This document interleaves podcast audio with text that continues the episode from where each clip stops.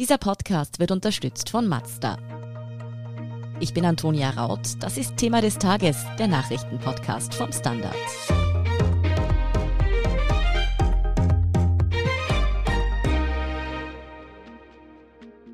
In Paris müssen Bars und Cafés schließen, in Italien kommt eine Maskenpflicht im Freien und Spaniens Hauptstadt Madrid ist als Corona-Hotspot geradezu abgeriegelt.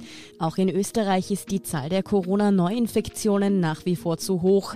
Hier werden Maßnahmen wie frühere Sperrstunden diskutiert und teilweise auch umgesetzt wie verschieden die Staaten aktuell den Kampf gegen das Coronavirus angehen und ob Europa auf einen neuerlichen Lockdown zusteuert, erklärt Gerald Schubert vom Standard. Gerald, in Frankreich gehen die Infektionszahlen im Großraum Paris durch die Decke. Seit kurzem gelten dort deshalb strengere Maßnahmen. Wie sehen diese denn genau aus und steht die Bevölkerung da dahinter? Ja, also es ist bereits gestern angekündigt worden, dass heute in Paris und auch in der direkten Umgebung von Paris die sogenannte maximale Alarmstufe ausgerufen werden soll. Da könnten neue Sicherheitsmaßnahmen gemeint sein, wie zum Beispiel unter anderem die Schließung von Cafés. Laut der französischen Nachrichtenagentur AFP auch Restaurants könnten mit verstärkten Corona-Vorsichtsmaßnahmen rechnen müssen, aber dafür dann wohl doch offen bleiben dürfen. Zum jetzigen Zeitpunkt, dass die, die Pariser Bürgermeisterin noch nicht offiziell verkündet, aber das ist so ungefähr der Stand der Dinge, mit dem man gestern Abend noch gerechnet hat und an Erfahrungswerten, weil du gefragt hast, ob die Bevölkerung dahinter steckt. Man wird sehen, also diese sogenannte maximale Alarmstufe, die galt bis jetzt im Überseegebiet Guadeloupe und auch in Marseille. Und in der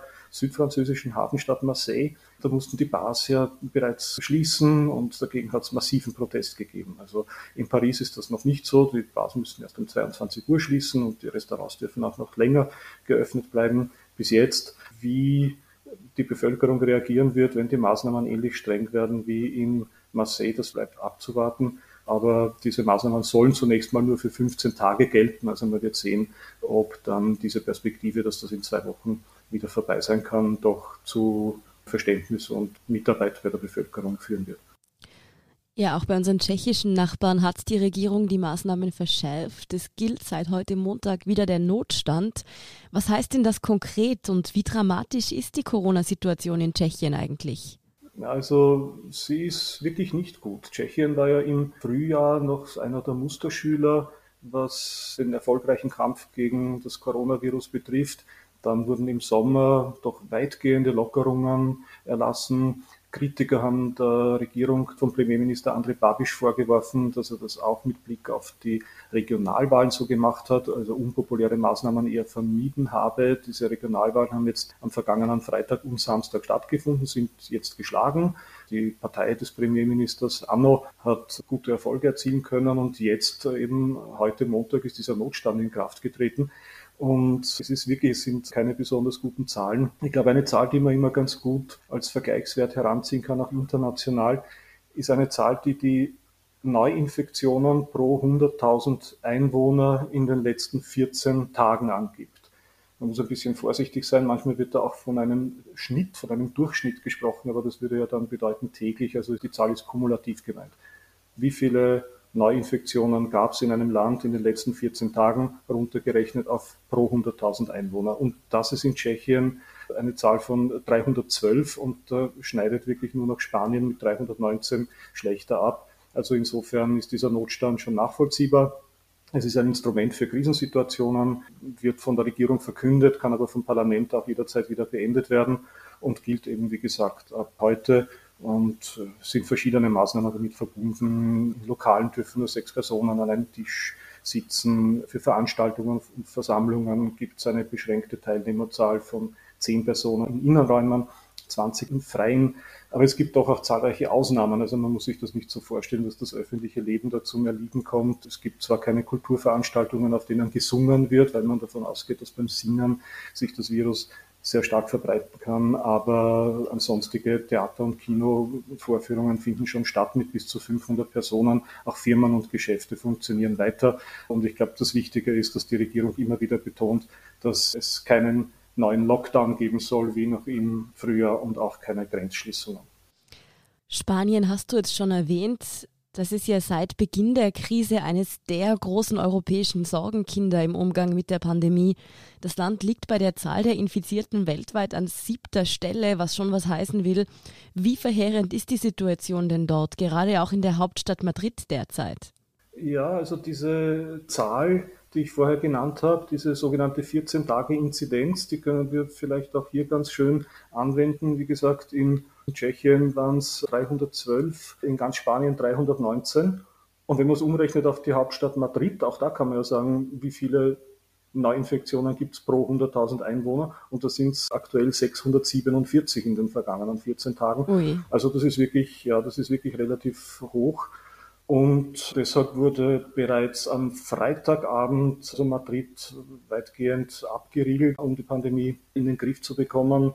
Spiegelt sich da auch ein politischer Kleinkrieg wider. Also die Regionalpräsidentin hat nur wider Willen eigentlich eine entsprechende Anordnung der Regierung, der, der spanischen Zentralregierung in Madrid umgesetzt. Es sind auch neben der Hauptstadt auch noch neun weitere Gemeinden des Großraums Madrid abgesperrt. Also man darf diese Städte dann wirklich nur mit triftigem Grund betreten oder verlassen.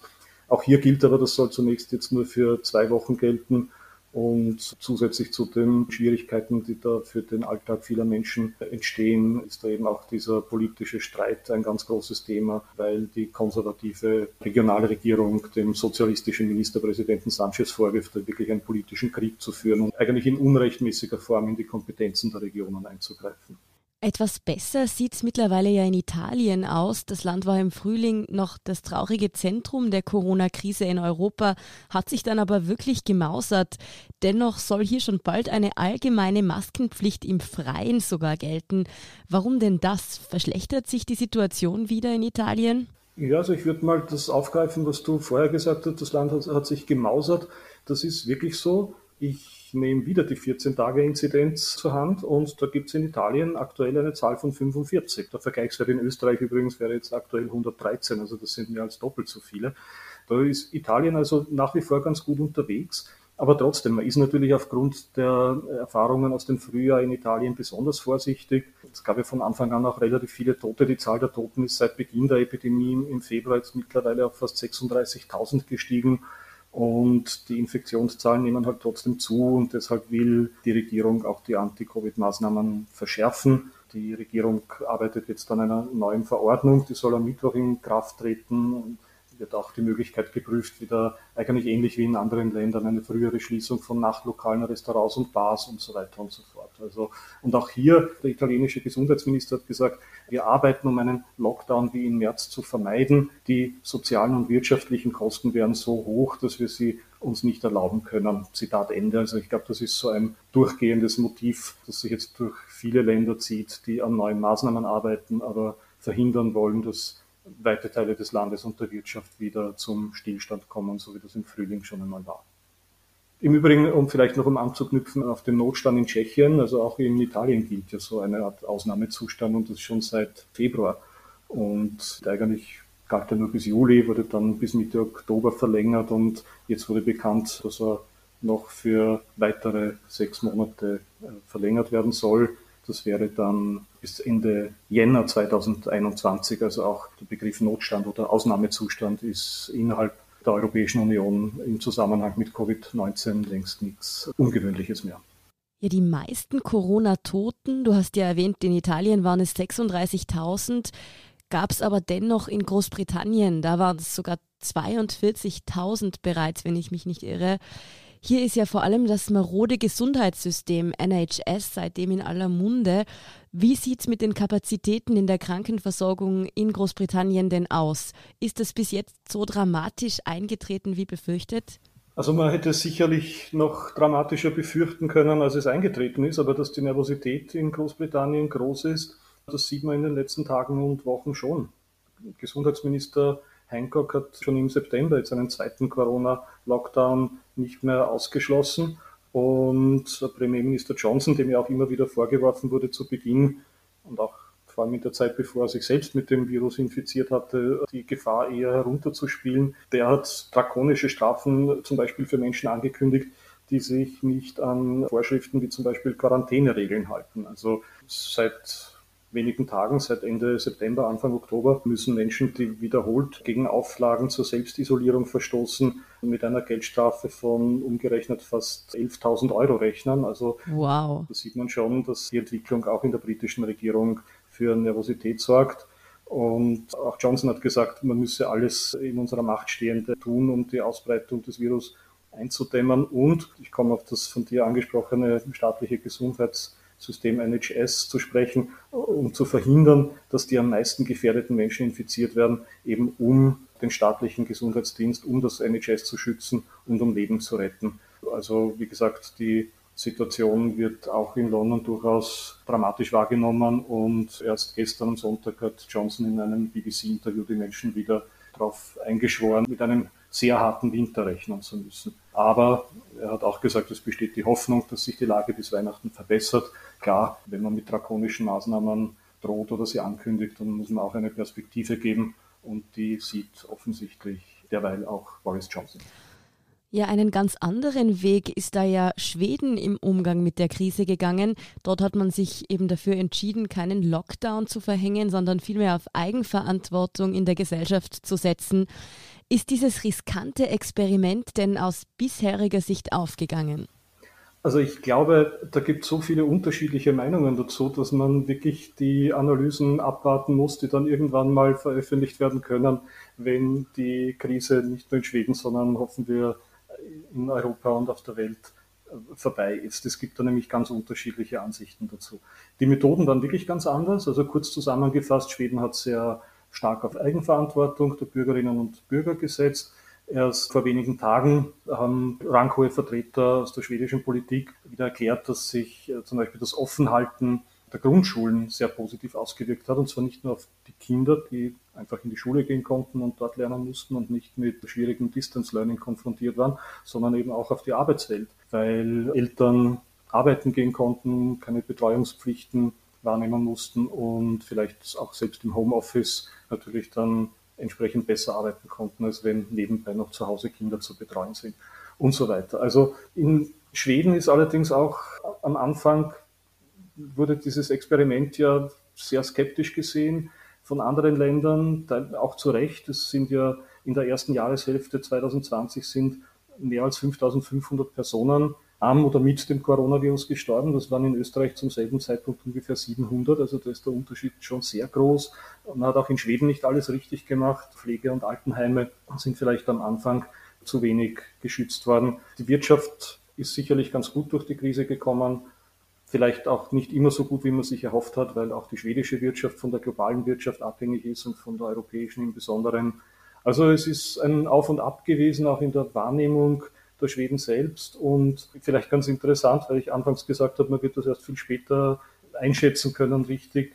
Die schwedische Regierung hat jetzt eine eigene Spezialkommission eingesetzt, die unabhängig und weisungsfrei jetzt alle Maßnahmen evaluieren soll und das Ergebnis soll im Februar 2022 präsentiert werden. Also man geht da offensichtlich davon aus, dass man das dann mit den anderen europäischen Ländern vergleicht, zu einem Zeitpunkt, wo man dann hoffentlich schon aus der Zukunft in die Vergangenheit der Krise schauen kann. Und die schwedische Regierung hat auch angekündigt, an ähnlichen Evaluierungsergebnissen anderer Länder interessiert zu sein. Also wahrscheinlich lernt man etwas draus aus den Unterschieden aber für die gegenwärtigen Bewältigungsstrategien wird das wahrscheinlich relativ geringe Bedeutung noch haben. Du hast natürlich recht, dass es immer schwierig ist, so eine Krisensituation retrospektive einzuordnen, wenn man irgendwie noch mittendrin steckt.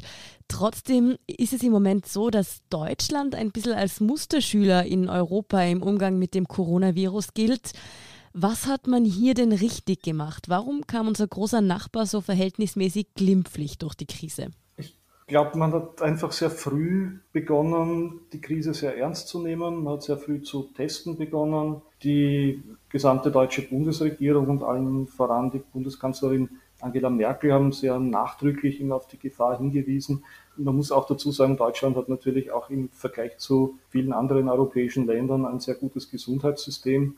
Gut, auch jetzt gibt es wieder steigende Zahlen in Deutschland, was glaube ich, aber schon so auffällig ist, ist, dass eine Mehrheit der Deutschen wirklich hinter diesen Maßnahmen steht und sie auch richtig findet und dass sich das auch im politischen Spektrum relativ gut abbildet. Also vielleicht kann man sagen, dass die AfD ein bisschen lockerer an die Sache herangehen würde, auch manchmal Vertreter der AfD Maskenpflicht aufs Korn nehmen und so weiter.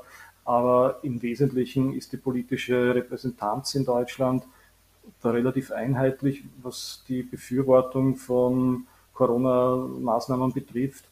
Und wir haben natürlich schon auch Demonstrationen in Erinnerung, zwei, die im Sommer stattgefunden haben, wovon eine dann auch direkt vor dem Tor des Reichstags zu unschönen Szenen geführt hat, wo auch Corona-Maßnahmen durch die Demonstranten missachtet wurden. Das waren keine schönen Szenen, die natürlich nachher auch politisch sehr stark diskutiert wurden in Deutschland. Aber ich glaube, die Zahl derer, die dieser Bewegung anhängern, ist doch wesentlich geringer, als es vielleicht nach der nachrichtlichen Aufarbeitung dieser beiden Demonstrationen scheint. So. Gerald, bis auf Großbritannien sprechen wir hier jetzt bisher ja eigentlich über alles EU-Mitgliedsländer. Warum gibt es in der Corona-Krise so überhaupt keinen staatenübergreifenden Fahrplan? Wäre nicht gerade so eine Pandemie der Moment für die Europäische Union, grenzüberschreitend zusammenzuarbeiten? Ja, ja, und die Gesundheitspolitik, die liegt natürlich in der Kompetenz aber der Mitgliedstaaten andererseits. Also ich glaube, man kann der EU gar nicht vorwerfen, dass sie die Hände in den Schoß gelegt hat. Es gab ja gemeinsame Beschaffungsmaßnahmen, was Schutzausrüstung und medizinisches Gerät betrifft.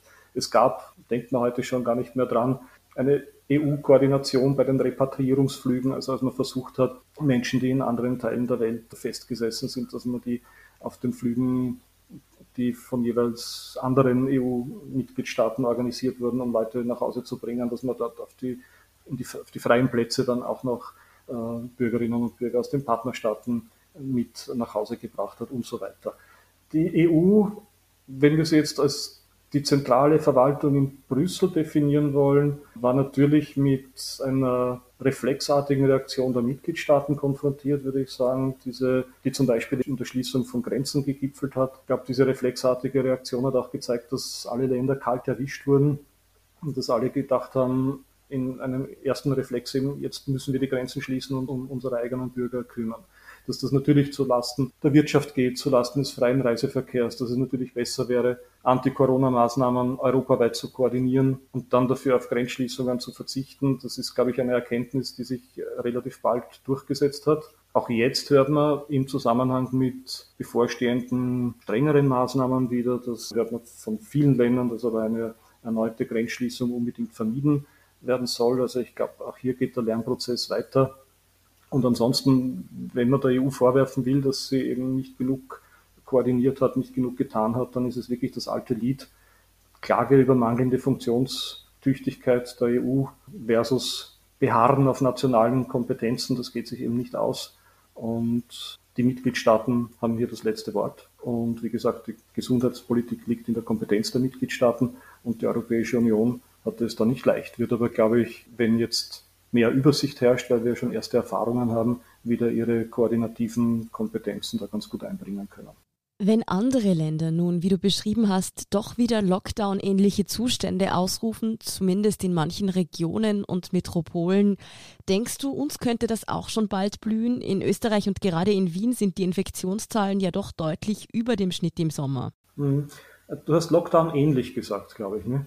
Und das ist, glaube ich, das zentrale Wort. Das, das ist ähnlich. Weil mir scheint so in der Auseinandersetzung mit den Maßnahmen in den einzelnen Ländern, über die wir jetzt teilweise gesprochen haben, mir scheint so zu sein, dass diese Herangehensweise doch wesentlich differenzierter ist, als es noch im Frühling war. Ich glaube, wir haben alle inzwischen Erfahrungen gesammelt. Wir wissen jetzt, dass die Maßnahmen, die man treffen kann, auch greifen, können jetzt feinsinniger an die ganze Sache herangehen die Frage ist nur, ob es ausreicht. Also jetzt steht der Winter vor der Tür. Im Frühjahr hatte man die Perspektive der warmen Jahreszeit und der Verlagerung des Lebens ins Freie doch schon greifbarer näher, als es jetzt der Fall ist. Die Frage wird auch sein, ob sich die Menschen an die Maßnahmen halten, also Disziplin, und ob nicht auch ein flexibleres Agieren in der Wahrnehmung der Menschen wieder so als chaotisch, als Fleckerlteppich wahrgenommen wird. Es steht zu befürchten, dass das der Fall sein könnte. Andererseits glaube ich, dass gerade dieses flexible Agieren und die vielen Feinabstimmungen, die uns noch bevorstehen, im Zusammenspiel mit den Erfahrungen, die wir schon gemacht haben, vielleicht doch äh, mithelfen können, einen neuen radikalen Lockdown diesmal zu verhindern. Also deine Einschätzung lautet, ja, es können noch strengere Maßnahmen auf uns zukommen, werden es vermutlich auch, aber nicht mehr in diesem horrenden Ausmaß wie im Frühling. Genau, nicht mehr in diesem horrenden Ausmaß, nicht mehr so flächendeckend. Vielleicht wird es dadurch noch um einiges komplizierter, als es schon mal war. Vielleicht werden aber genau durch diese Komplexität wieder Freiräume geschaffen, die man dann doch ausnützen kann im Sinne einer guten, erträglichen Gestaltung des Alltags und auch im Zuge einer Aufrechterhaltung der Wirtschaft in Österreich und in ganz Europa. Mhm. Ja, dass im Umgang mit so einer Krise einfache Lösungen wirklich Mangelware sind, haben wir, glaube ich, alle schon erlebt. Vielen Dank, Gerald Schubert, für deine Einschätzung und diesen Überblick über die Lage in Europa. Bitte gerne. Wir sind gleich zurück.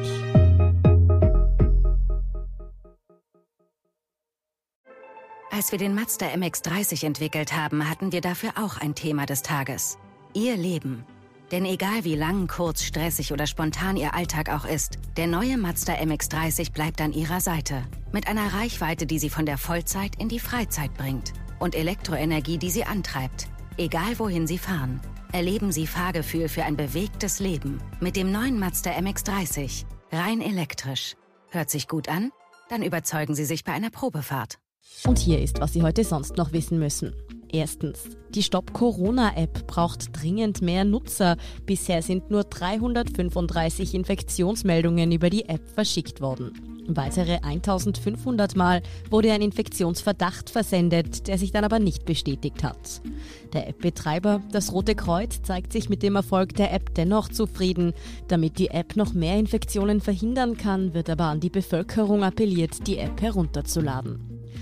Zweitens. Wirtschaftsministerin Margarete Schramböck sprach sich heute Montag für eine frühere Sperrstunde in Wien aus. Sie gab damit dem ÖVP-Spitzenkandidaten bei der Wienwahl Gernot Blümel recht. Dieser macht sich ebenfalls für eine Sperrstunde in der Bundeshauptstadt um 22 Uhr stark, so wie es sie im Westen ja bereits gibt. Schramböck argumentierte heute, dass mehr Infektionen der Wirtschaft nur schaden würden. Eine frühere Sperrstunde könne dem vorbeugen. Wien hat sich bisher ja gegen eine Vorverlegung der Sperrstunde entschieden und dafür Kontaktlisten in der Gastronomie eingeführt. Und drittens, der Medizinnobelpreis geht an die Entdecker des Hepatitis C-Viruses. Die beiden US-Amerikaner Harvey J. Alter und Charles M. Rice sowie der Brite Michael Houghton machten wegweisende Entdeckungen, die zur Bekämpfung des Virus beitrugen. So argumentierte das Komitee in Stockholm, warum es sich für die Preisträger entschieden hat. Hepatitis C wird über das Blut übertragen. Das Virus verursacht Leberzirrhose und Leberkrebs. Weltweit sind rund 72 Millionen Menschen mit dem chronischen Virus infiziert. Mehr dazu und die aktuellsten Informationen zum weiteren Weltgeschehen liefert Ihnen wie immer der Standard.at. Um keine Folge von Thema des Tages zu verpassen, abonnieren Sie uns bei Apple Podcasts oder Spotify. Unterstützen können Sie uns mit einer 5-Sterne-Bewertung und vor allem, indem Sie für den Standard zahlen. Alle Infos dazu finden Sie auf abo.derstandard.at und dst.at supporter. Danke für Ihre Unterstützung. Ich bin Antonia Raut. Baba und bis zum nächsten Mal.